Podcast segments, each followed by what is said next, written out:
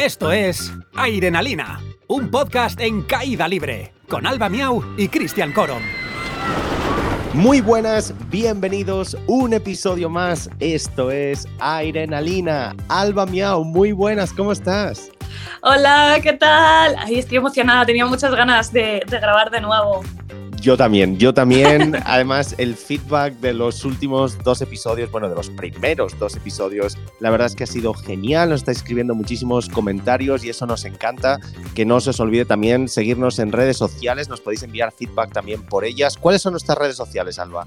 Pues podéis seguirnos tanto en YouTube como en Instagram como arroba airenalina y luego podéis seguirnos en nuestras redes personales arroba Cristian Corón y arroba alba barra baja miau. Exactamente, nos podéis seguir tanto en Instagram como en YouTube y estamos leyendo vuestros mensajes directos, vuestros comentarios. Por favor, dejarnos ahí todo vuestro feedback. Además, en aplicaciones de podcast como Spotify, también ahí ahora podéis dejar comentarios, así que lo estamos leyendo todo.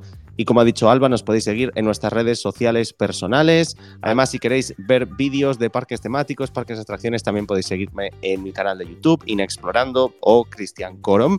Pero bueno, lo dicho, eh, algo que sí que queríamos comentar es que en los primeros dos episodios dijimos podcast semanal y creo, Alba, que nos lo hemos pensado un poquito. Queremos ser un poquito más realistas, a lo mejor, y empezar con quizás uno cada dos semanas, ¿puede ser? Sí, yo creo que uno quincenal está bien. La vida pesa, o sea, hay que, hay que dejarse llevar un poco y creo que cada 15 días está un poco mejor y podremos traeros programas mejores eh, porque tendremos muchísimo más tiempo para prepararlos. O sea, que yo creo que cada 15 días estamos. Exacto, y eso no quiere decir que de repente un día a lo mejor hay un episodio sorpresa o que de repente empezamos a hacerlo semanalmente, nunca se sabe, pero la única forma en que lo sabréis es en nuestras redes sociales. Así que de nuevo, seguirnos por Airenalina.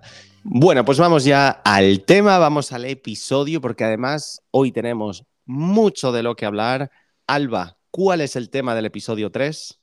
Pues yo estoy muy emocionada porque de lo que vamos a hablar hoy es de inauguraciones de parques y tengo muchísimas ganas de que me cuentes cosas porque, bueno, creo que a mí no me han pillado muchos, yo estoy más metida ahora y no tanto en el pasado, así que hoy vengo a que me maravilles con toda tu sabiduría de parques.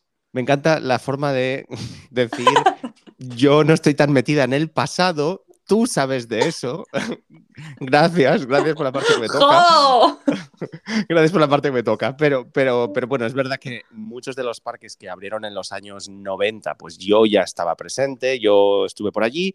Entonces vamos a hablar de grandes inauguraciones de parques temáticos de varios continentes y creo que hay mucha cosa, mucha tela que cortar aquí. Y atención también, porque aunque este es el episodio 3, vamos a continuar con un tema muy similar en el episodio 4, así que tenéis sí o sí que seguirnos en redes sociales porque van a estar muy interconectados estos dos episodios y creo que os van a gustar. Así que si te parece, Alba, vamos allá con el tema de hoy, grandes inauguraciones de parques temáticos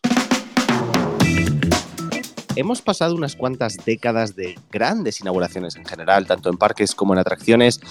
Aunque hubo parques más antiguos que Disneyland Park, al final Disneyland fue quizás la primera gran inauguración que muchos tenemos en mente. Dime.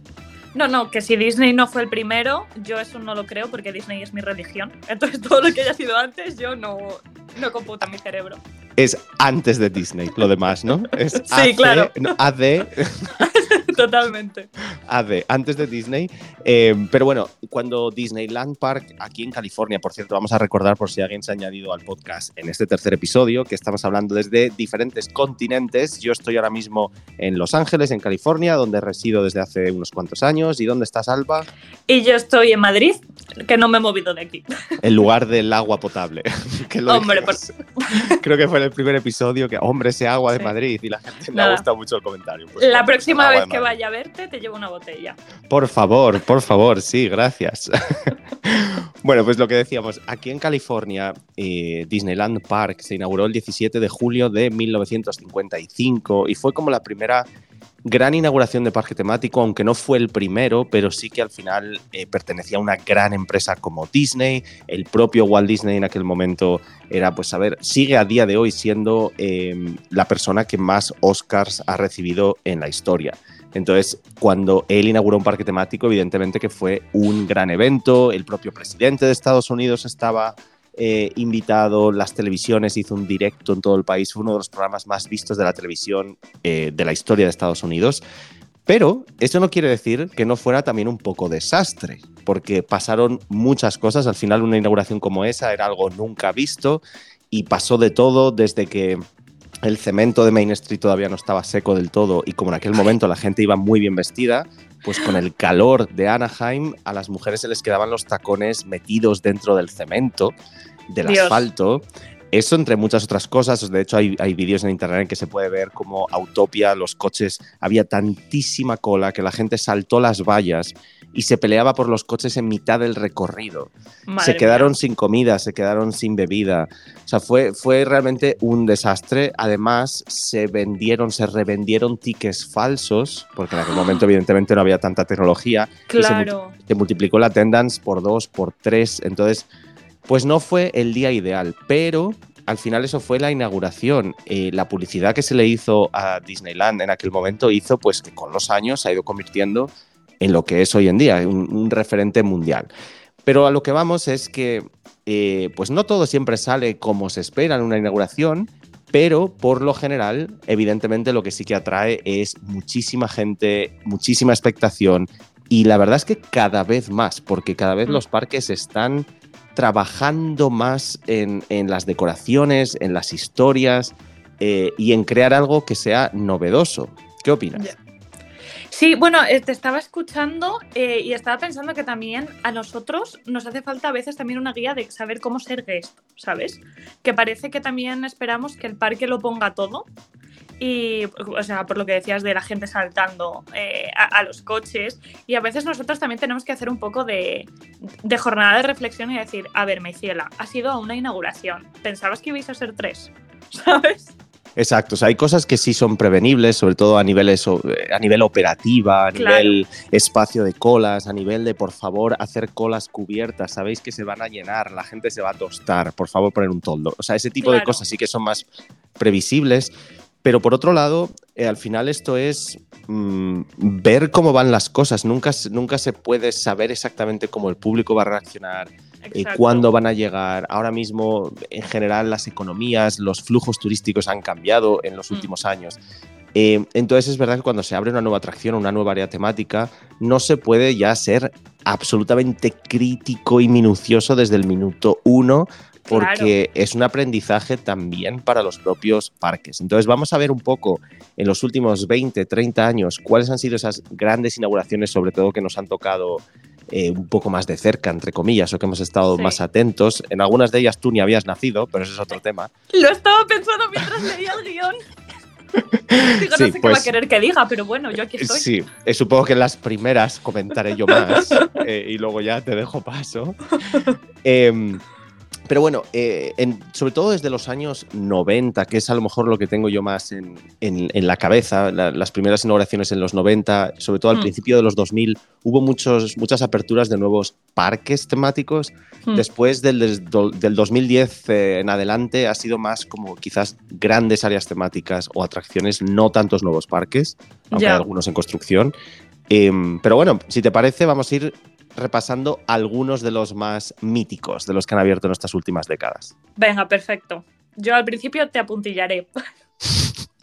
Perfecto. Pues vamos a empezar por uno eh, mm, que tú no estabas presente todavía en este planeta, pero yo sí, tenía seis años, creo, que fue la inauguración de Disneyland París en 1992. Yo me acuerdo que aquello fue como mi primer, mi primer acercamiento a un, a un gran parque temático, eh, que no fuera un parque de atracciones, porque yo me acuerdo en el año 89 o 90, em, cuando yo veía en casa el VHS de La Sirenita, de la película de La Sirenita, recién estrenada casi. ¡Qué fantasía! Al principio de La Sirenita había un pequeño anuncio cortito diciéndote que al final del VHS había un anuncio de Disneyland París. Entonces yo me acuerdo que yo me veía la película entera con ganas de llegar al final y ver el anuncio. Y al final del VHS había un anuncio bien largo, no me acuerdo cuánto, cuánto duraría, pero era muy largo, eh, que me acuerdo además que la gran mayoría de imágenes que utilizaban era de, Walt Disney World, porque el Mm. inicio del, del anuncio era, era una familia que se montaba con Mickey Mouse en un globo aerostático en los jardines de Walt Disney World y el globo, que tenía forma de Mickey, se los llevaba volando y entonces veían como Disneyland Paris desde arriba. ¿Te puedes creer que me suena ese anuncio? Es que lo habrás visto seguro en YouTube por ahí visto- perdido. Sí, totalmente. Porque fue O un sea- anuncio muy mítico. Ellos estaban como, como tumbados en un, como en el cauce de un río y de repente el niño se dormía. Sí, sí, es que Eh, lo recuerdo perfectamente. Pues eso era el VHS al final de La Sirenita. Y yo me acuerdo de, de yo decía, madre mía, pero esto, quiero ir, esto, ¿qué es esto de Euro Disney? Porque claro, en aquel momento era Euro Disney, Euro Disney. logotipo, etcétera, etcétera.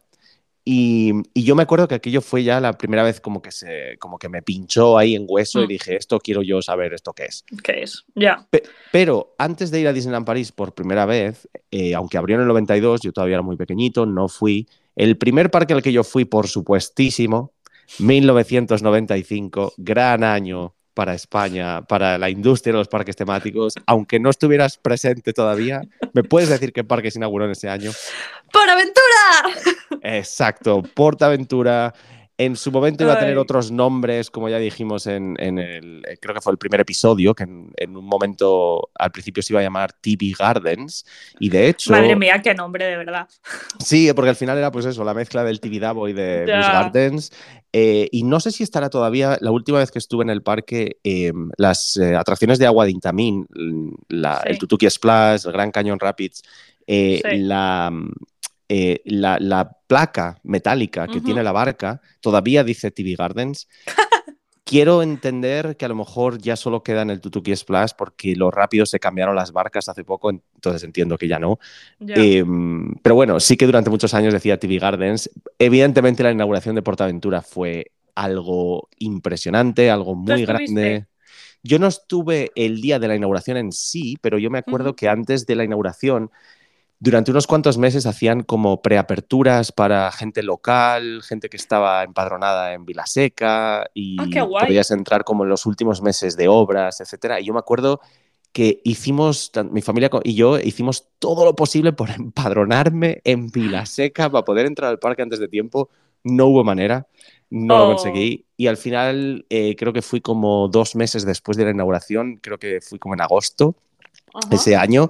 Y además, eh, ese año pues, se hizo, se hizo una campaña publicitaria gigantesca por todas partes. Había carteles, había todas las marcas habidas y por haber hablaban de Portaventura. Y yo me acuerdo que aquel año, eh, con las cajas de Kellogg's, podías conseguir entradas gratis. Y además era muy Hostia. fácil. Creo que era comprabas dos o tres cajas de Kellogg's. Y así es como entré yo con las cajas de Kellogg's. Y además creo que fue así en el 95, en el 96 y no me acuerdo si en el 97 y creo que en casa en España todavía tengo alguno de esos recortes por ahí. Ay.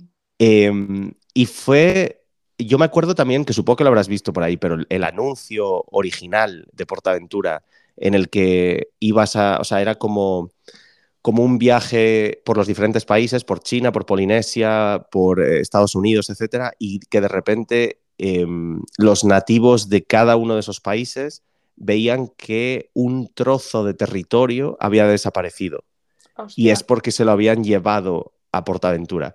Y veías el Gran Cañón, pues que eso, que faltaba un trozo del Mm. Gran Cañón, que faltaba un trozo de la isla de Polinesia. Y después todos ellos, a caballo y demás, llegaban al paseo de, de Salou y Mm. así entraban en Portaventura. Ese anuncio dura como, no sé, 10 minutos o no sé. Oh. Eh, y también fue muy espectacular. Pero antes de eso, todavía hubo más anuncios. Esto ya fue en el propio 95 o 94, pero antes, yo me acuerdo también de otro anuncio que todas las imágenes eran de otros parques del mundo, no tenían nada que ver con Portaventura, pero por ejemplo, Mm. pues te ponían una que era como muy parecido al inicio de Piratas del Caribe, que al final es una barca que te lleva como por un por delante de un comedor de un restaurante y, y te ponían esa ese vídeo porque bueno, eh, algo similar iba a ser el Tutuki Splash. Y- no, a mí me todo eso no me pillo. Pues tienes, tienes que buscarlo en YouTube porque, y Lo de hecho, si lo encontramos por ahí, pondremos algún enlace en redes sociales. eh, Vale. Porque son vídeos muy bien hechos, muy, muy bien hechos. Aquel anuncio, para ser 1995, o sea, estamos hablando de hace Estaba muchísimos guay, ¿no? años, estaba muy bien hecho y, y se puso en el mapa. eh, eh, o sea, todo el mundo supo que algo estaba abriéndose en Tarragona, em, la gente no sabía exactamente qué, pero es que mm. además después hicieron muchísimos programas en directo, programas especiales, me acuerdo el día de la inauguración, había tres presentadores en directo por todo el parque, eh, un directo de muchas horas. Eh, con, pues con, música en directo, con los cabezudos que había por aquel entonces por allí, por el parque. Y también se hizo un, un, programa especial de una hora eh, con una, creo que era Miss España, y con Ramón García, que ese vídeo, si no lo he visto más de 300 veces, eh, o sea, es el vídeo que yo me ponía en mi casa cuando era niño, de hoy que es sábado, pues me pongo el vídeo de Ramón García, que en aquel momento era el que apostamos, el Grand Prix y todo esto, que por cierto el Grand Prix volvió este verano. Em, mítico, pero bueno, eso para otro podcast. Pero, pero fue también un, un reportaje muy diferente porque era como que, me acuerdo que Ramón García era como que lo planeaba todo mucho, iba con el mapa por el parque y ella lo que quería era montarse en cosas. Entonces él cada vez que, se, abría el mapa y se ponía a buscar, pues mira, vamos a ir aquí al templo de Fumanchu, de repente ella se iba y se montaba en el eh, tifón en aquel momento y él se quedaba con el mapa. Es muy gracioso. Yo soy Ramón García, yo soy la persona del mapa. no, no, pues, pues tienes que buscar esto en, YouTube porque son programas míticos, además sé que están, sé que están por ahí porque de vez en cuando todavía lo veo. Pues lo tengo que mirar porque en mi casa, como éramos más de Disney, eh, aunque ya estaba por aventura abierto, tal, eh, el sueño de mi casa era ir a Disneyland.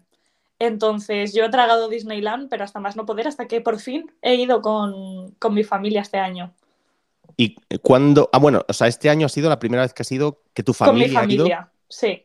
Buah, eso va a haber que hablarlo también, ¿eh? Ha sido eso, eso creo que da para un episodio ya de por sí. Sí, sí, totalmente. Buah, qué bien, qué bien. Yo aporta, o sea, a, Disneyland París eh, la primera vez fui en familia y fue concretamente al año siguiente de, abrir Portaventura. Si yo fui en el, en el 96 en un viaje en autobús desde Bilbao hasta París. Qué guay. Y mm, además fui con mi abuela también. Y eh, claro, el año pasado, o sea, el año anterior habíamos estado en Portaventura y Portaventura la verdad es que puso el listón muy alto. Tiene, tenía y tiene pero muchísimos decorados, grandes atracciones de todos los mm. tipos, muchos espectáculos muy visuales. Entonces, cuando llegamos a Disneyland París, nos sorprendió lo bonito que era todo, pero sí que es verdad que en aquel momento nos dejó un poco como como que no era... tenía grandes atracciones, ¿no? Exacto, como que era demasiado infantil, era muy familiar, demasiado familiar tirando a infantil y nos quedamos un poco como, mm, bueno, pues sí, muy bonito, hicimos muchas fotos y tal, pero eh, la Space Mountain y poco más. Eh, es que esas son en las que más lloro, en las infantiles. Es donde a mí se me estruja. Sí, lo que pasa es que no entendíamos, yo creo, el concepto todavía. Eh, al final, Disney hace las cosas diferentes. Entonces, yo me acuerdo que de hecho entramos, pues yo creo que fue a, em, a Star Tours, ¿no? ¿Cómo se llamaba? El Captain Neo, o cómo se llamaba esta película de Michael Jackson en 3D. Eh, ¿te, acuerdas? ¿Sabes que había una película en 3D de Michael Jackson? ¿O te acabo de descubrir un mundo? Sí, acabas de desbloquear algo que en mi cabeza no existía. Vale, pues tanto en Disneyland París como en Epcot había una película que creo que se llamaba Captain Capitán EO o algo así.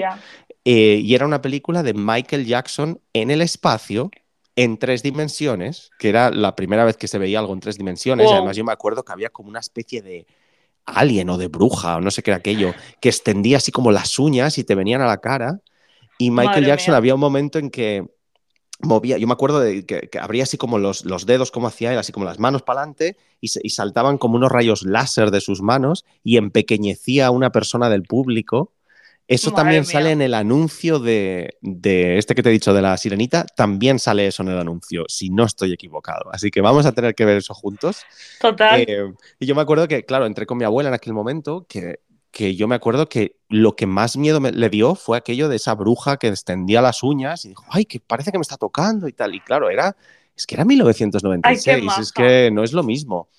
Y, y qué te iba a decir, pues eso, que al final había muchas cosas interactivas, muchas cosas para pasear, pero había una atracción concreta que yo creo que fue Star Tours a lo mejor, eh, hmm. no sé si estaba por aquel entonces, que entramos y lo que había era un pre-show pero nosotros no entendíamos que eso solo era un pre-show, que no era la atracción. Estuvimos ahí cinco minutos viendo un vídeo y al final dijimos, pues qué aburrido es esto. Y nos fuimos y no llegamos a lo que es la atracción en sí, porque pensamos que la atracción era ese, esa película ahí puesta en una, en una pantalla. Claro, bueno, es que lo del pre-show es como una cosa revolucionaria. Yo la primera vez que vi una atracción con pre-show fue como, pero ¿y esto? Claro, es un plan- concepto totalmente diferente Sí. y sobre todo los pre-shows que hace Disney últimamente, que en realidad Bueno. no son siquiera pre-shows, son shows en la cola. La gente piensa que ya ha llegado, pero luego te quedan otros 20 minutos de espera. Eh, pero es una forma como de animar a la gente y decir, bueno, que ya casi estás, eh, Hmm. ya casi estás. Em, pero bueno, eso fue eh, Disneyland París. Luego, evidentemente, con los años ha evolucionado muchísimo. Eh. Ahora es uno de los mejores parques, es precioso, muy buenas atracciones y lo están ampliando más y más. Pero bueno, en 1996, ese Euro Disney le faltaba un poquito un hervor todavía.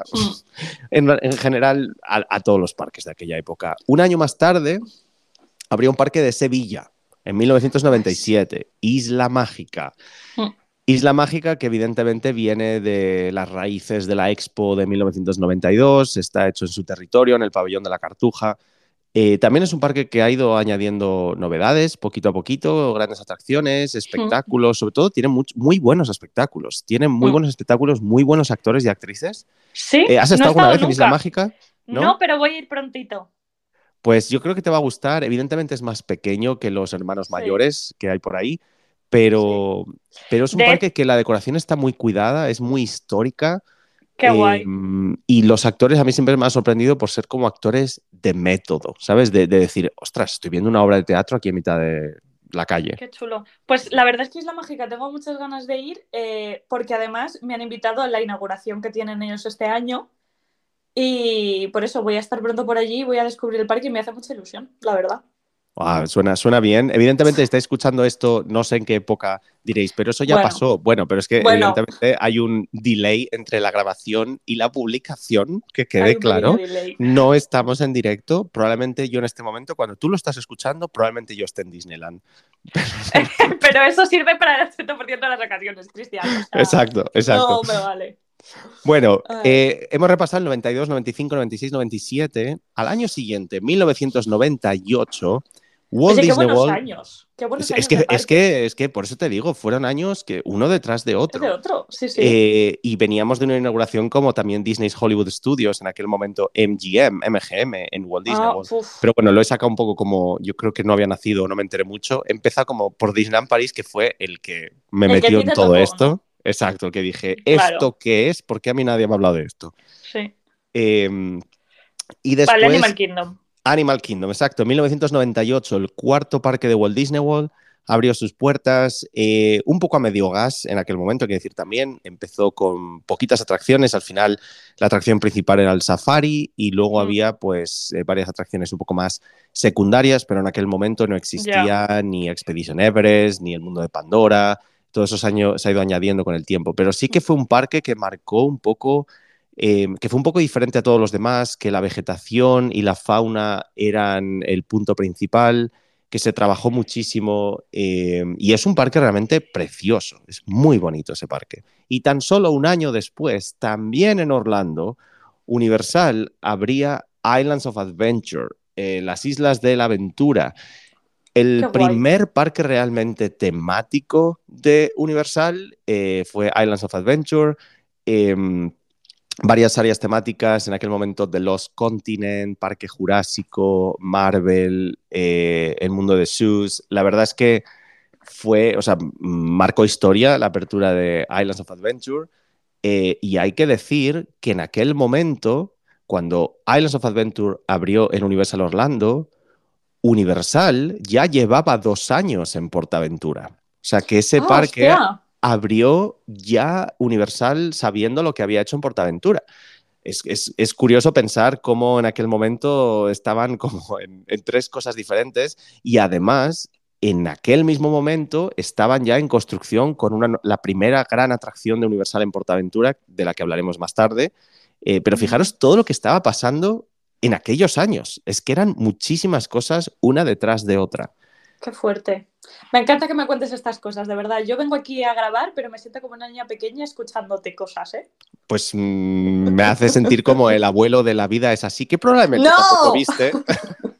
No, lo digo porque evidentemente tú sabes muchísimo más que yo, estás más puesto. No, pero eran Yo soy como una niña viví. pequeña que voy corriendo por ahí gritando ¡Ah! ¡Atracciones! ¿sabes? Es que esos son años que yo personalmente viví y que en aquel momento, claro, te, te informabas por televisión por periódicos y por folletos que te llegaban por una agencia de viajes, pero en aquel momento ni internet ni nada más. Me acuerdo que un familiar mío se fue de viaje de novios a Orlando y me trajo todas las tazas que había habidas y por haber, que todavía las tengo. Y tú, sí. Eh, sí, sí, tráeme todo, lo que tengas. Dámelo todo. Blanca o roja, sí. Las dos, exacto. Esto fue en el 99 en Estados Unidos, pero volviendo a España, España tampoco se quedó atrás con la industria de los parques temáticos. En el año 2000, que supongo que ya estabas tú en el mundo, ¿verdad? Dime que sí, por joder, Sí, sí, sí. ¿Te imaginas que no, no, ya llevaba un poco? ya llevaba un poco. ¿Pero te enteraste de esta apertura en aquel momento? ¿Sabías de qué estaban hablando? No sabía nada, cielo. no sabía de qué estaban hablando. No sabías que en el año 2000, el año del milenio, el año del efecto 2000, eh, en Benidorm se abrió Terra Mítica. Un parque también que abrió mm, pues a bombo y platillo. Todo el mundo miraba a Benidorm en aquellos días. Además, era imposible no compararlo con Portaventura incluso antes de abrir, o sea, que yo fue una, ya una lucha interna de vamos a ver cuál es mejor, pero abrió un parque con una temática, con unos decorados excelentes en aquel momento. Además, muchos de los mismos diseñadores y de los mismos decoradores de Portaventura trabajaron en el equipo de Terramítica y esas áreas de Roma, de Egipto, de Grecia, de Iberia, era un parque espectacular. Eh, por todas las esquinas. el gran, el, Coliseo. ¿Has estado en Terramítica alguna vez? No, lo tengo también súper pendiente. Pues, pues eh, antes de explorar el resto del mundo hay que ver un poco más nacionales también. Lo sé, lo sé. Bueno, este año ya lo voy a solucionar porque este año mi meta es ir a Isla Mágica y Puy así que ya para el año que viene. No me metas tanta caña. Pues evidentemente el Terra Mítica de hoy en día es muy diferente al Terra Mítica del año 2000, muchísimo. Em, pero bueno, sí conserva evidentemente decorados y atracciones del año de apertura, pero es que, ya digo, el espectáculo del, Coliseo Romano era espectacular, gigantesco. Es que te sorprendía, de verdad que parecía que estabas en la Roma imperial. Em, muchísimas animaciones de calle, eh, las, atracciones de agua muy trabajadas, los decorados, el laberinto del Minotauro espectacular, el rescate de Ulises espectacular, eh, el show de Barbarroja gigantesco. La verdad es que se trabajó muchísimo ese parque faltaban sombras por todas las esquinas. Yo me acuerdo que era, era lo que. Qué raro que en España falten sombras. Sí, lo que pasa es que en realidad cuando la gente eh, no se daban cuenta que cuando Portaventura abrieron en el 95 tampoco tenía sombras, también faltaban árboles. Al final no puedes plantar los árboles nueve años antes. Entonces también estaba más peladito. Lo que pasa es que, claro, cuando abrió Terra Mítica, Portaventura ya tenía dos años, no miento, dos, no, cinco años. Mm. Entonces, eh, claro, ya tenía vegetación, ya tenía de todo, ya era un, y bueno, un adolescente. También tienes aquí eh, Parque de Atracciones de Madrid, que como está en medio de casa de campo, es como, sí, Parque de Atracciones tiene muchos árboles, como ya, bueno, es que Parque de Atracciones está puesto, o sea, ya estaban antes de abrir. Claro, o sea, el Parque de Atracciones estaba ahí antes que en Madrid. Claro, o sea, eh, que juegan con ventaja, que así no vale. Empezamos ya el milenio, año 2000, eh, con Terra Mítica. Al año siguiente vamos a cambiarnos un poquito de continente. Vamos a irnos a Asia porque abrió en 2001 Universal Studios Japón, en Osaka. Eh, algo muy novedoso que Universal saliera de las fronteras de Estados Unidos. Em, teniendo en cuenta que en aquel momento, de nuevo, ya estaba en Portaventura. En aquel momento era Universal Studios Portaventura, porque bueno, en los años que, Universal estuvo en Portaventura fue Universal eh, Portaventura, luego Universal Studios Portaventura con el logotipo en rojo en pequeñito, después fue Universal Studios Portaventura en azul más grande, después ya fue Universal Mediterráneo, o sea, fue cada año se actualizaba el nombre hasta que ya se fue. Em, pero, pero bueno, en 2001 abrió Universal Studios en Japón, un parque también muy divertido, la verdad, eh, muy diferente a tanto los americanos como ¿Has estado? Sí, yo estuve en 2014, uno de mis primeros vídeos en, YouTube fue en Universal Studios Japón, eh, fue al año siguiente yo creo de, de abrir Harry Potter, creo, ah, el, mundo de Harry Potter. Eh, sé que ha añadido muchas cosas nuevas después. En estos últimos 10 años le han metido muchísimas cosas nuevas. Eh, tengo muchas ganas de volver. Mm. Pero, pero sí, es un parque, es una mezcla, porque al final es, un poco más parecido al de Hollywood o Universal Studios Florida. O sea, no es un parque altamente temático, pero luego tiene rincones hiper mega temáticos. Una cosa muy extraña. Mm. Em, Yo estuve a punto de ir. y, espero que estés a punto de ir pronto también. No, no, bueno, eh, eh, tuvimos que elegir porque eh, teníamos ya los billetes de avión y todo y estaba a punto de comprar las entradas, pero COVID, ¿sabes? Mm. Y lo cambiamos por el viaje a California. Ah, bueno. acabé, yendo Universal, pero...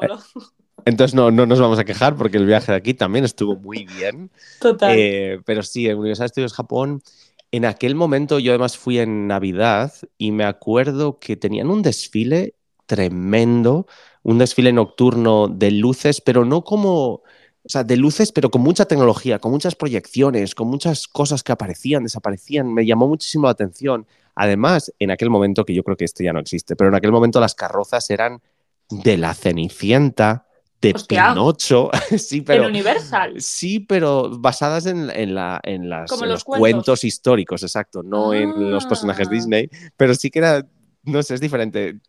ya dejaré por ahí el enlace del vídeo de cuando fui a Japón en 2014 y, ese vídeo en concreto, o sea, es que es, muy extraño porque parecía que estabas en Disney, pero no.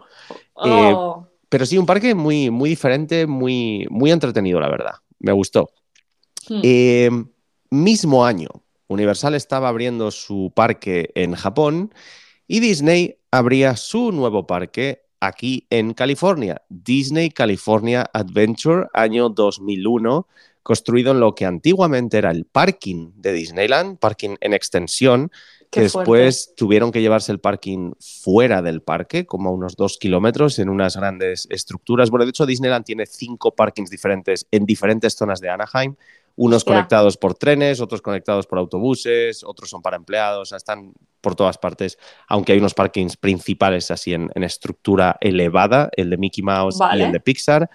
Eh, pero eso hizo que dejaran espacio eh, para hacer un nuevo parque temático que en aquel momento, eh, un poco haciendo honor a la inauguración desastrosa de su hermano mayor, Disneyland Park, también no fue el parque más aclamado de Disney. En aquel momento el parque estaba dedicado, pues eso, a California, pero una California muy tradicional.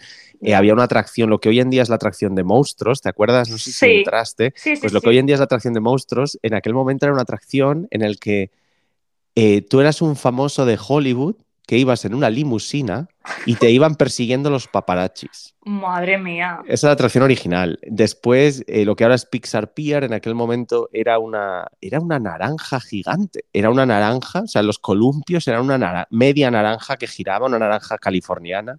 Muy loco todo. Eh, sí, era muy extraño. La calle de entrada eh, tenía el Golden Gate, pero eran decorados eh, en dos dimensiones, eran como decorados planos. Eh, entonces fue un parque que, no gustó por lo general y por eso años después, en el 2008, Disney le metió mucha caña, ya hablaremos de esto un poco más adelante, y le hizo un remake total al parque y ahora es uno de los más divertidos. Realmente. A eso te iba a decir, digo, porque a mí me encantó, me pareció increíble. Sí, sí, pero sabes que las comparaciones entre el parque de ahora y el parque del 2001 eh, son, casualidades. casualidades. Ni siquiera estaba Tower of Terror en aquel momento tampoco. Ya. Em, había... la de Soarin? ¿Soarin? ¿Cómo se llama esa atracción? Soarin sí, eh, porque de hecho Soarin se creó, si no estoy equivocado, para Disney California Adventure, por eso era Soarin Over ah. California. Eh, y después se exportó a Epcot en Orlando, pero claro, por eso no tenía mucho sentido que fuera Soaring over California, en Florida, eh, pero es porque se había creado para aquí. Años más tarde, cuando se inauguró eh, Shanghai Disneyland, ahí se creó una nueva versión de Soaring Around the World, o sea, en todo el mundo, y entonces esa ya es la que se exportó a, todos los Soaring. Es que em, esa y la Noria creo que son las atracciones de Disney, pero de todos, de Disneyland, de París y que más miedo me dan. La Noria lo entiendo, eh, pero Soaring, ¿por También, porque tengo muchísimo vértigo y la sensación es muy real. Y lo pues pasé muy si mal. Si esa te da vértigo, mm, luego te contaré una de las atracciones que hay por ahí que todavía no has probado que cuidadito con ella. Vale, porque es que yo me subí súper contenta porque además eso, yo tenía como retenido en la cabeza que estaba como desde que abrió el parque y bueno, cuando vas a un parque así pues como que te hace ilusión montar, ¿no? En las que están desde el principio. Lo pasé fatal, pero fatal de decir eh, cinco minutos más y me tienen, que, me tienen que venir los médicos a bajarme del ataque de pánico que me está dando. Por si acaso alguien no sabe de qué estamos hablando, es una atracción que es Ah, una especie de simulador. No se mueve mucho realmente, pero sí que te eleva físicamente eh, uno, dos o tres pisos, depende de dónde estés. Te eleva Hostia. en el propio teatro. Es como si te pusieran de forma vertical delante de una pantalla Omnimax. Da mucho Eh, miedo. es, y es una simulación de volar en ala delta. Hay otros, eh, otras atracciones similares en Europa ahora que bueno, son un poquito, mm, bueno, más pequeñas, Sí. eh, como por ejemplo Flying Dreams en Ferrari Land en Portaventura, también es un simulador de este tipo, pero no es la misma maquinaria. Eh, los simuladores que hay en Europa, en realidad estás un poco más cerca del suelo, pero el de, el- los de Disney realmente estás en un tercer piso colgado en un asiento con un. Es que todo cinturón. mal. y además tiene, tiene olores, eh, Sí. tiene- es, es divertida, es una atracción Ah, muy es que ya bonita. te digo, re- recuerdo que me impactó mucho porque yo iba muy confiada en plan de esto está desde que se abrió, ¿sabes? Esto no puede ser ultra duper. Pues sí lo era. Pues sí, sí. Es- pues luego te cuento una evolución de esa atracción que hay en otro Vale. parque Disney. Pero continuando con las aperturas, y esto creo que te toca un poquito más de cerca, eh, y fijaros que estamos habla- hablando casi de un nuevo parque por año. Eh, Ya, el ¿eh? anterior han sido, o sea, en 2001 hemos inaugurado dos parques, Universal Studios Japón y Disney California Adventure. 2002, volvemos a España. ¿Qué pasa en España? Ay, en 2002 abrieron Parque Warner. Dios mío. yo- Cuéntamelo todo, te toca hablar. Ah, pues es que yo lo recuerdo que fue como el hito, el parque, porque yo estaba súper acostumbrada a ir a Parque de Atracciones de Madrid y jamás había estado en un parque temático. Entonces cuando abrió Warner, me pareció aquello una locura. O sea, yo recuerdo de pequeña, porque a mí me pilló de pequeña, eh, no recuerdo cómo se llama el área, me vais a perdonar, pero vamos, lo que viene siendo el área, el área infantil donde está todo lo de los Looney Tunes, que además Cartoon. Village. ¿Ves? Si es que quién sabe, sabe. Hombre, trabajé Eh, ahí unos cuantos años, me lo tengo que saber. Yo no me sé los nombres, pero eh, yo recuerdo de pequeña que flipé. Em, Y además recuerdo que las atracciones me parecían como, eh, no sé, o sea, también como esa sensación de que eres pequeño y lo ves todo enorme, veía las atracciones tan temáticas que yo decía, esto no puede ser. O sea, yo recuerdo em, estar en ese área y, te- y por primera vez tener esa sensación de decir, lo que esté fuera de este área temática no está, no existe, ¿sabes? Es que Parque Warner tiene una decoración. Primero, eh, algo que me gustó mucho de Parque Warner cuando abrió es que era muy diferente a los otros tres que en ese momento existían en España, porque estábamos hablando que en ese momento era Portaventura, Terra Mítica, Isla Mágica, los Claro. tres con decoraciones históricas o temáticas de, de países, de zonas del mundo. Eh, entonces, cuando de repente abre Warner, eh, la- el Parque Warner era algo diferente. Era del mundo del cine, eran los superhéroes, eran los Looney Tunes. Eh, además, en aquel momento el nombre era en inglés, era Movie World Warner Bros. Park Madrid, que creo que nadie supo nunca jamás pronunciar todo ese nombre. Te iba a decir, para mí ese nombre nunca existió, ¿eh? O Pues sea, Movie World era lo que ponía arriba de la venganza de Enigma. Ahí De ponía hecho- Movie World Warner Bros. el otro día me monté en Cinetour por hacer, que creo que te envié una foto, que en el cartel Sí. de Cinetour sigue poniendo Movie World. ¿Ves? Es que. No, ah, bueno, no pero porque. Sí, pero porque el, el área de los estudios de la Warner es Movie World Studios. Bueno, a mí me hizo risa. Pero sí, en aquel momento era. eh, además, claro, al final eh, era Warner Brothers y era Madrid, entonces las inauguraciones fueron muy espectaculares, muchos famosos, Sí. muchas alfombras rojas. Me acuerdo de aquellos grandes espectáculos que en aquel momento hacía televisión española de Murcia, que Hermosa Aires y todo este tipo de cosas, que se hizo también en, en el escenario de Loca Academia de Policía Sí. que cantaba Bustamante allí en un escenario, me acuerdo perfectamente. En aquel momento bueno. también Terra Mítica tuvo espectáculos de, aquel, de aquella envergadura que lo hacían en el lago y también para televisión española. Es que era como muy de José Luis Moreno todo. Yo recuerdo un espectáculo como de especialistas. A lo mejor es, mi mente de niña lo está juntando con sueños, ¿vale? Pero yo recuerdo que, en- que en Warner había un espectáculo en el lago como de especialistas que era impresionante, con motos Por de agua y cosas así. Vale, no me lo he Ar- inventado, ¿no? Por supuestísimo, se ¿Arma llamaba letal? Arma Letal, exacto, era Arma Letal, por eso está ahí esa petroquímica o como se le llame, eh, porque era un espectáculo, además, de especialistas buenísimos, se tiraban desde la grúa, hacían puenting, o sea, bueno, no puenting, bungee jumping de esto de desde la grúa, había explosiones, había que muchísimo fuego. flipaba. Sí, sí, estaba muy bien sea- hecho. Eh, me acuerdo que en aquel momento me llamaba mucho la atención. Eh, Portaventura siempre ha tenido eh, todos sus espectáculos siempre han sido con voces en directo en aquellos años, eh, tanto los de especialistas como los polinesios era música en directo, los indios nativos americanos, todo era directo, música en directo o voces en directo. Y Parque Warner fue el primer parque, eh, Terra Mítica un poco también, pero sobre todo Parque Warner, que todas las voces de los espectáculos en aquel momento eran los actores de doblaje de las películas. Para que tú, como Qué estabas chulo. viendo los actores colgados de la grúa, pues bueno, como iban vestidos como el actor de la película y además sonaban como el actor en español, pues bueno, como que te metían un poco más en la historia. Claro. Eh, personalmente me gustan más los directos que los doblajes en los espectáculos, pero bueno, sí que fue algo que me llamó la atención. Pero sí era un gran espectáculo, abrió con ese espectáculo, abrió con el de Loca Academia, abrió con el de Mm. Batman, si no estoy equivocado. sí, el de Batman también em, estaba. Y había muchas animaciones de calle por todas partes Mm. fue, no sé, fue, fue un- una gran apertura, fue una gran apertura porque ya digo, era, era del, de cine, en aquel momento Universal estaba en Portaventura, la Warner llegó a Madrid y la es- Paramount Pictures también llegó a Terra Mítica. Tú sabes que durante un año o dos fue Paramount's Terra Mítica. No tenía ni idea. Pues sí, fue este año todo, todo el mundo Todo, todo, ¿no? llegó allí, a España, se puso de moda eh, para competir también contra Disney al final en, en Francia.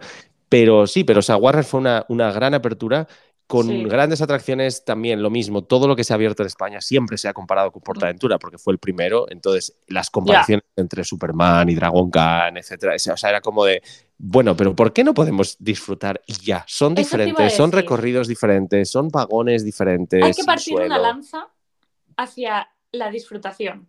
O sea, hay que, hay que parar de comparar cosas. O Llamémosle sea, disfrute también. Nada. Yo voy a hablar fatal en este podcast. Hay que partir una lanza eh, a, a- a ser disfrutones. O sea, por favor, pues si en vez de una montaña rusa tienes tres, ¿qué más da?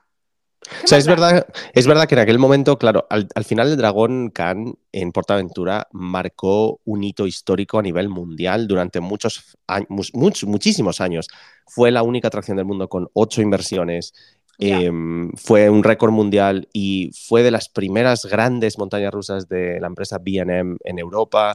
Eh, O sea, fue algo realmente renombrado a nivel mundial durante muchos años y fue la gran primera montaña rusa en España. O sea, no había nada Sí. que se le pareciera ni en España ni en muchos de nuestros países de alrededor.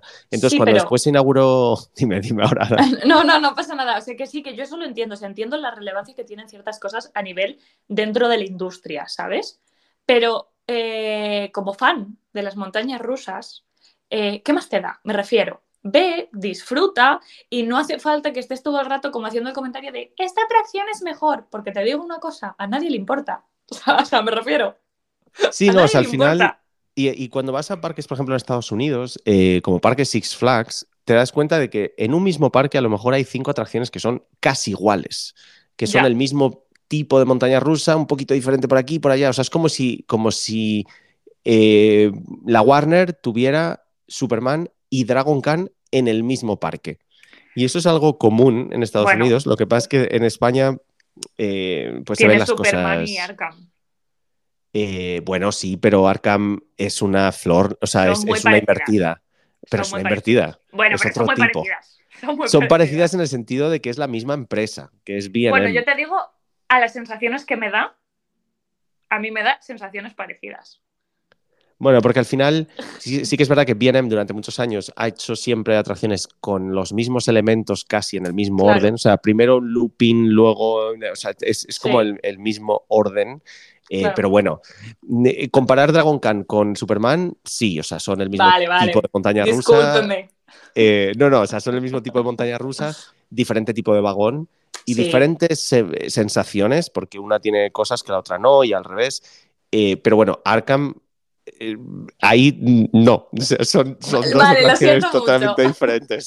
Según como yo lo siento, para mí la única diferencia es que Arkham me parece más batidora que Superman. Sí, hay que decir que yo, a mí no me gustan nada las montañas rusas invertidas como Arkham. Vale. Nada, nunca. No me, no me monto nunca porque no veo nada. O sea, a no ser Ah. que vayas en primera fila, estás Ya. metido en una caja con gente delante y no, no me entusiasman mucho. Pero, pero bueno, eh, y bueno, de hecho, esa, esa concretamente, esa montaña rusa de Arkham, la misma copia exacta está en decenas de parques de todo el mundo. O ¿Ah, sea, sí? eh, Six Flags Magic Mo- Todos los Six Flags tienen, esa montaña una. rusa y también se llama Batman. Eh, Ah, genial. porque en su momento Six Flags estuvo, entre comillas, dentro de Parque Warner.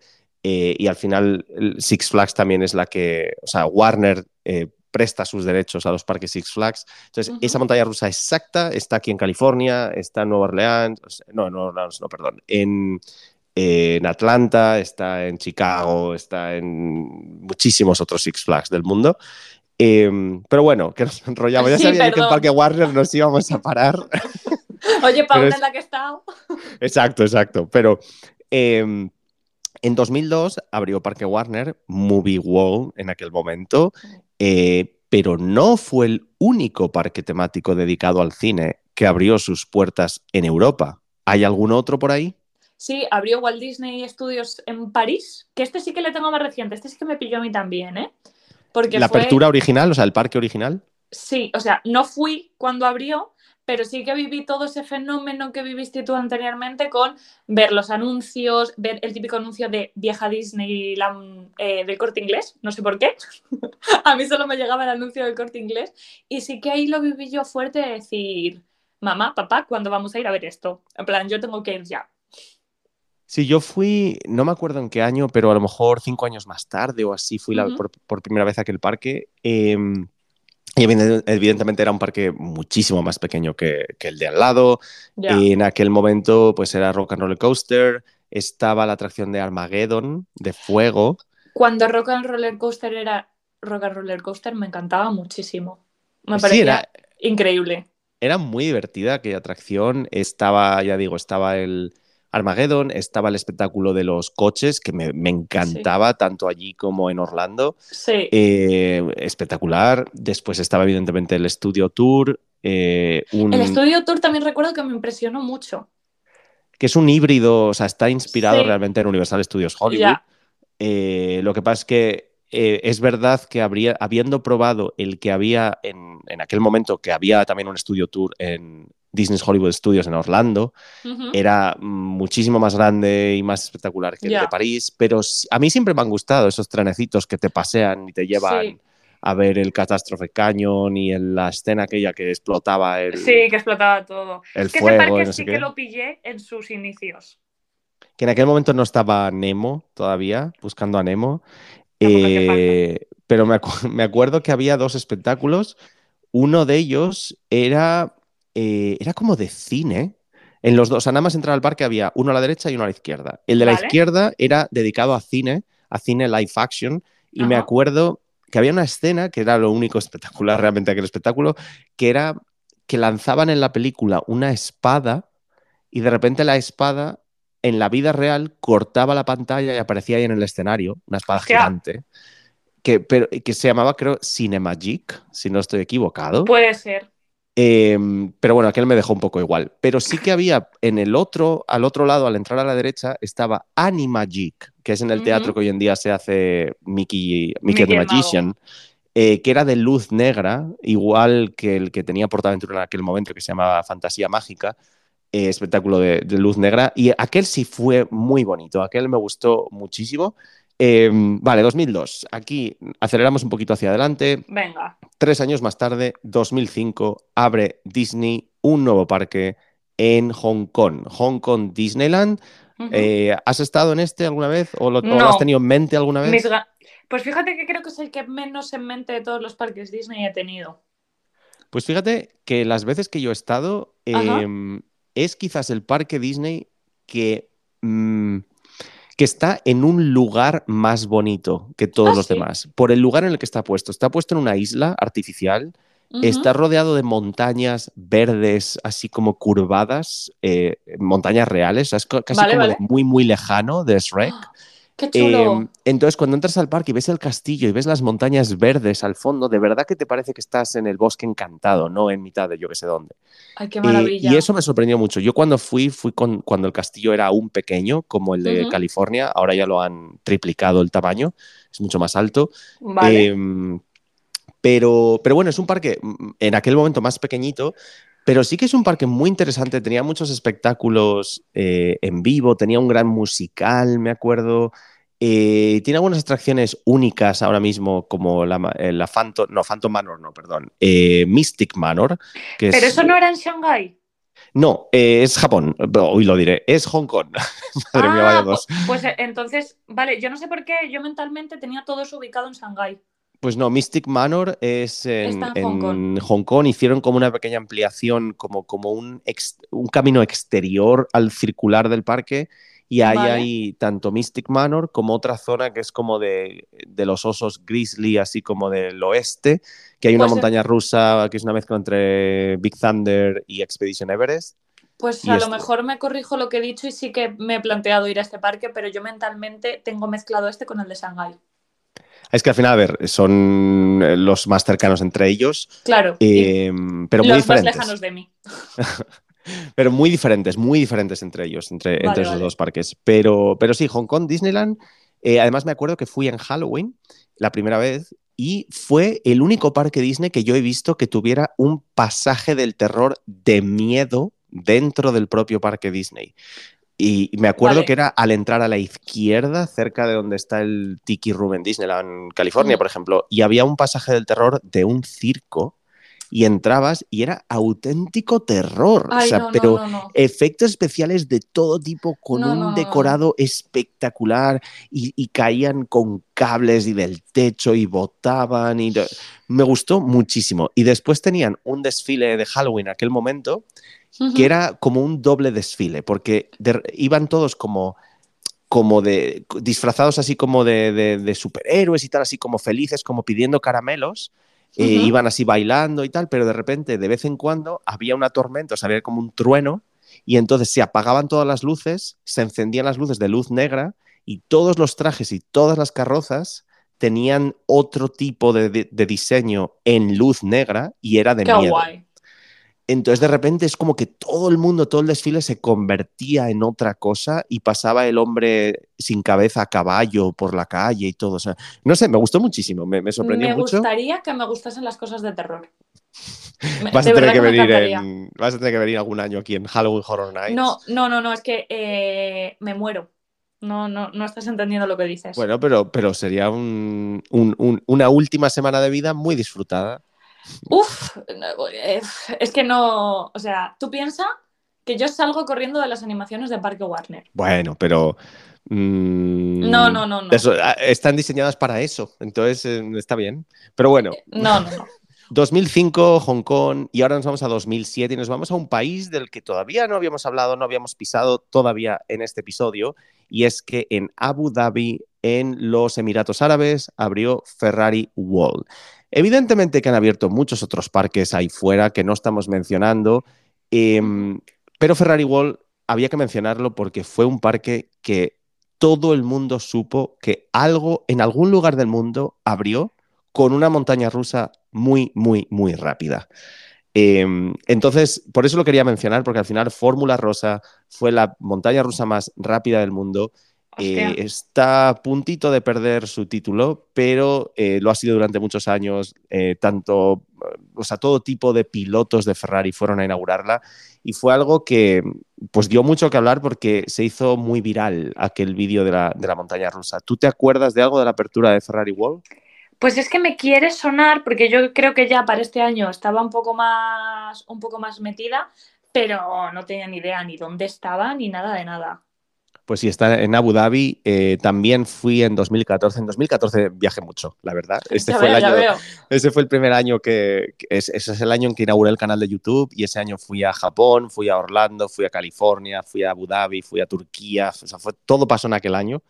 Eh, así que si alguien quiere ver los vídeos de Ferrari World de aquel entonces, con un Christian de hace 10 años, eh, pues que se pasen por mi canal de YouTube. Bienvenidos. Em, eso fue en 2007, un poquito más tarde, 2011, también por lados más alejados del mundo, tanto de Europa como de, Estados Unidos y de América. Eh, nos vamos a Singapur porque allí, allí abrió Universal Studios un nuevo parque. No he estado, Entiendo que tú ah, tampoco. No, lo siento.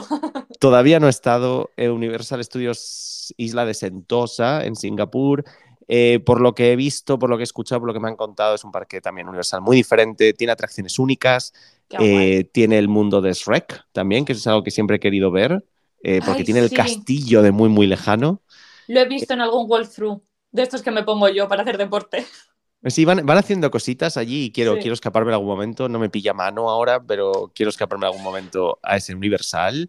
por cierto, si en algún momento escucháis ruidos de fondo, es o la silla de Alba o mi silla, tenemos las dos sillas más ruidosas, de este planeta. Eh, creo que las, las voy a poner nombre a las dos, pero es lo que hay. Mm, eh, necesitamos sentarnos, o sea, es lo que hay.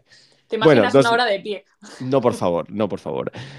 2011 Universal Studio Singapur, unos añitos más tarde, aquí ya empieza como a, ya se nota que ya empiezan a abrirse menos parques de este calibre, pero bueno, todavía quedan algunos por abrir y es que 2016 abrió uno que has mencionado hace poco. ¿Cuál es el que abrió en 2016? Sí, abrió Shanghai Disneyland. Exacto, Shanghai Disneyland, también eh, un parque Disney muy diferente, un diseño diferente, no tiene nada que ver con todos los demás, evidentemente... Eh, la zona de entrada no es Main Street USA, eh, sino que es una zona de jardines.